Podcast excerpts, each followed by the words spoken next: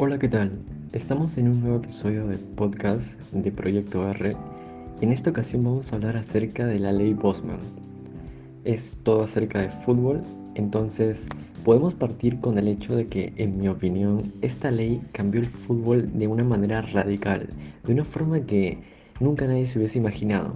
De hecho, estoy convencido a día de hoy que si esta ley nunca hubiera llegado, pues fútbol, el fútbol como lo conocemos hoy en día, vuelvo a repetir, sería totalmente distinto, sobre todo en las ligas locales, ligas como la, la, la europea, no porque es una liga que siempre ha estado muy bien valorada, me refiero a ligas como la sudamericana, ligas como la, la norteamericana también, eh, la liga asiática, la liga africana. ¿Y por qué? Bueno, para adentrarnos más a este tema tenemos que empezar por dar una, un breve concepto de qué es el caso o la ley Bosman. Bueno, este es un caso paradigmático de derecho comunitario europeo en el cual el jugador Jan-Marc Bosman, que era belga, demandó libertad de acción a su club al finalizar su contrato, forzando a la Unión de Asociaciones Europeas de Fútbol, la UEFA, a cambiar varias de sus normas. Y aquí son las normas que se van a dar. Después de la evolución del caso y del trasfondo de este mismo, ya podemos hablar de cómo cambió la ley Bosman al fútbol que hoy en día conocemos. Bueno, primero podemos empezar que las leyes antes, las normas de la UEFA antes de la ley Bosman eran simples.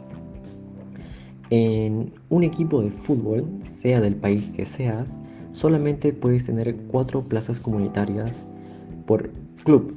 Me explico, si eres tú del, del Barcelona o del Real Madrid, todos tus jugadores tienen que ser españoles, porque ambos clubes están ubicados en España, y tienes cuatro plazas de extracomunitarios, eh, pueden ser del país que, que quieran. Entonces, con esta ley, que era antes de la ley Bosman, equipos como los equipos argentinos, brasileños, pues se mantenían, estos países mantenían a sus estrellas en su país, ya que la mayoría no podía salir por esta prohibición de los cuatro campos extracomunitarios. Eh, entonces hacían a las ligas locales más poderosas. También en estos tiempos, pues el trabajo del ojeador era mucho más importante quizás que hoy en día, porque hay que tener en cuenta que solamente tendrían que estar 100% enfocados en esas cuatro plazas extracomunitarias. Esa era su función. La función del director deportivo era completar los jugadores pues de una forma de que el equipo sea competitivo en sus diferentes competiciones locales y, y en el extranjero. Y la de los ojeadores pues era buscar cuatro jugadores que den un aporte positivo a la plantilla que ya tenía de por sí, a la plantilla local. Esta ley Bosman, gracias a esta ley Bosman, el fútbol dio un brinco exponencial en cuanto le llamamos al marketing, por ejemplo.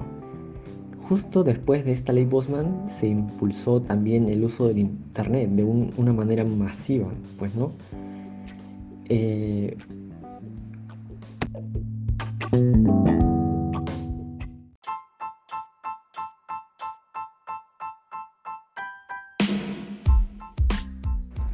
y antes de saltarme este punto, porque no lo quiero dejar de lado, es pues la etapa de Diego Armando Maradona en el Nápoles, que sin duda todos los italianos pues van a agradecer que esta ley Postman haya llegado después de que Maradona haya hecho esto en el Nápoles, ya que si esta ley hubiera sido implantada antes, pues posiblemente Maradona haya estado en uno de los clubes pues más mediáticos del mundo, ¿no? Ya sea en Madrid o Barcelona, Juventus, eh, París, el United. Pero gracias a que se llevó después, pudimos ver, pues, ¿no? Estas magníficas acciones futbolísticas de Maradona, pues, en, en Nápoles.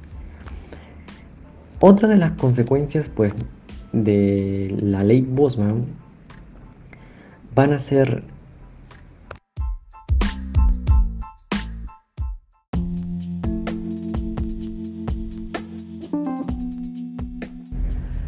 Entonces no me quisiera extender mucho más de, los minutos. Eh, creo que he expuesto los puntos pues, más interesantes, más llamativos. Espero contar una segunda parte de esto, de la ley Bosman, o me gustaría también tocar temas como el fair play financiero y cómo puede destruir el fútbol eh, en un corto plazo, de la Superliga, de las nuevas normas que impone la FIFA al fútbol moderno y tantísimos otros temas más. Entonces, lo dejamos para un próximo podcast. Este fue el Proyecto R. Mi nombre es Pietro Rondinelli y nos vemos.